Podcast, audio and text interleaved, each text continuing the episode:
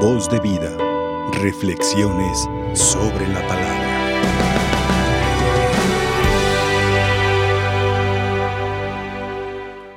Hay mucho para meditar, bueno, siempre, siempre hay mucho para meditar de la palabra de Dios.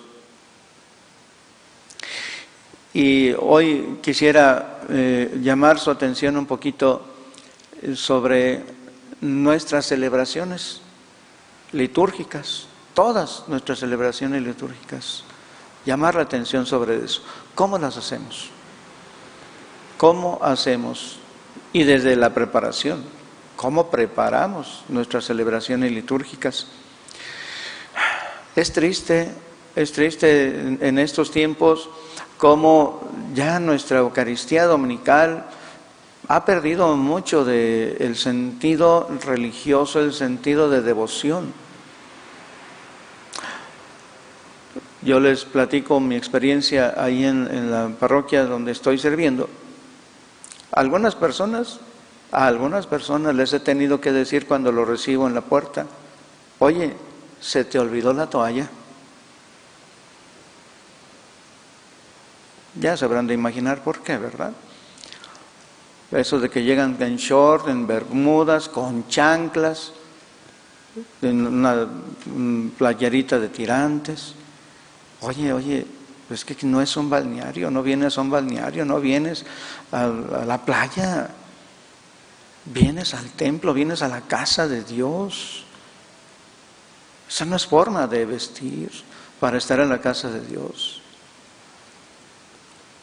Igual y también, por otro lado, nosotros como sacerdotes y los que nos ayudan también en los templos a veces, sí, pecamos, pecamos de, ¿cómo podría poder decirlo? De indolentes, ¿por qué no decirlo así? De indolentes.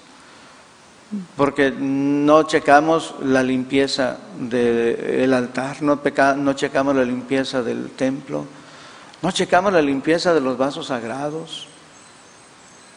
Es decir, también nosotros estamos cayendo en lo que les dice Jesús a los fariseos. Observan tantas cosas por tradición, pero ¿dónde queda la devoción? ¿Dónde queda la devoción?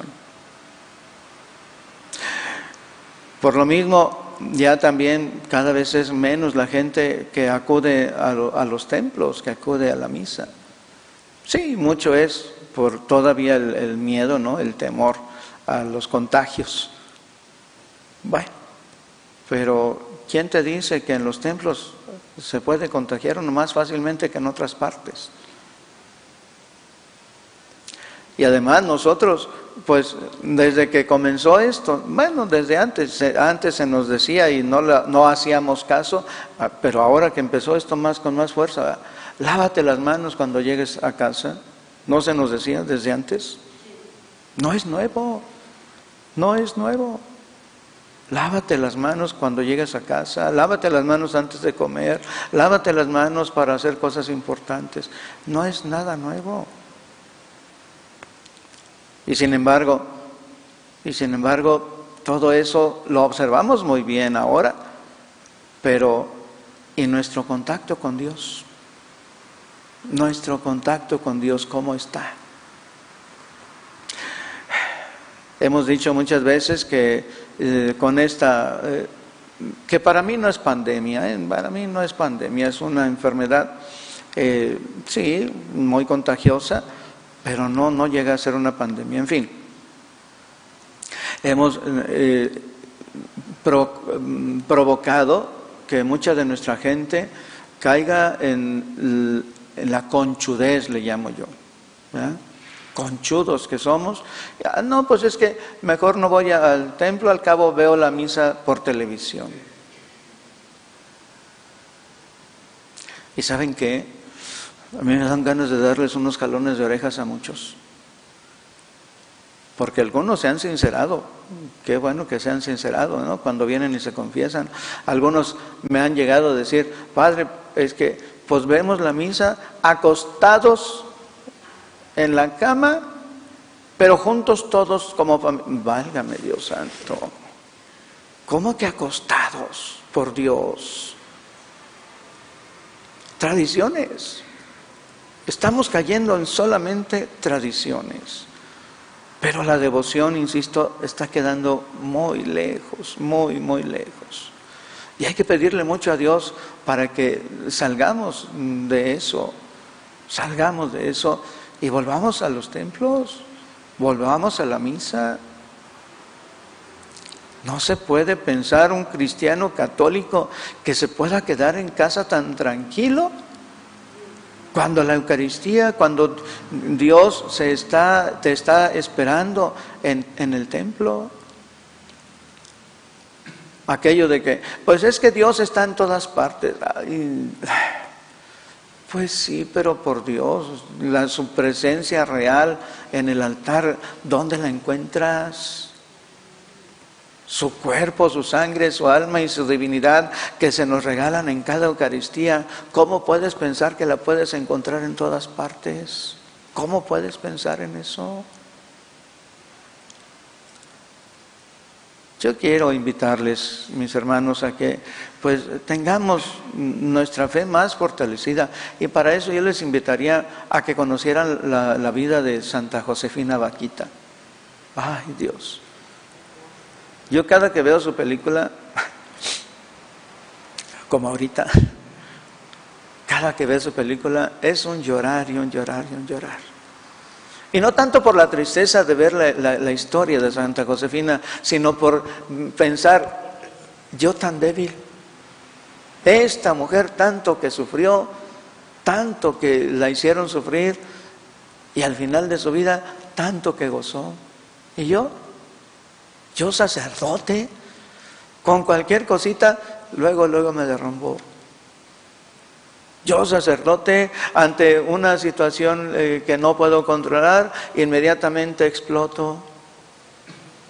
Y Santa Josefina, esta santaza, les digo yo, esta mujer, con esa fe simple, una fe sencilla, una fe innata, porque ella cuando oyó hablar de Jesús, hasta yo recuerdo así la, la, escena, no, no, estoy bien seguro que haya sido exactamente así, pero yo recuerdo la escena en que está en un templo y eh, está el sacerdote ahí junto, ve al Cristo y como eran en aquel tiempo los Cristos llagados, con las llagas ensangrentado, y Josefina, Josefina todavía en ese momento se le queda viendo al Cristo y le dice al Padre, oiga, ¿ese también fue esclavo? ¿Ese también fue esclavo? Y el Padre simplemente le dice, bueno, pues podríamos decir que fue esclavo, pero del amor, esclavo del amor. Y se portó mal, o por, porque no, no, no no se portó mal. Lo hizo para que nosotros tuviéramos la redención de nuestros pecados. Se ve que a Santa Josefina se le ilumina el rostro y le dice, yo quiero ser como él. Y le muestra al, al sacerdote, le muestra su espalda toda llegada. Y le dice, si esto sufrió él por todos, yo lo que he sufrido también lo ofrezco por todos.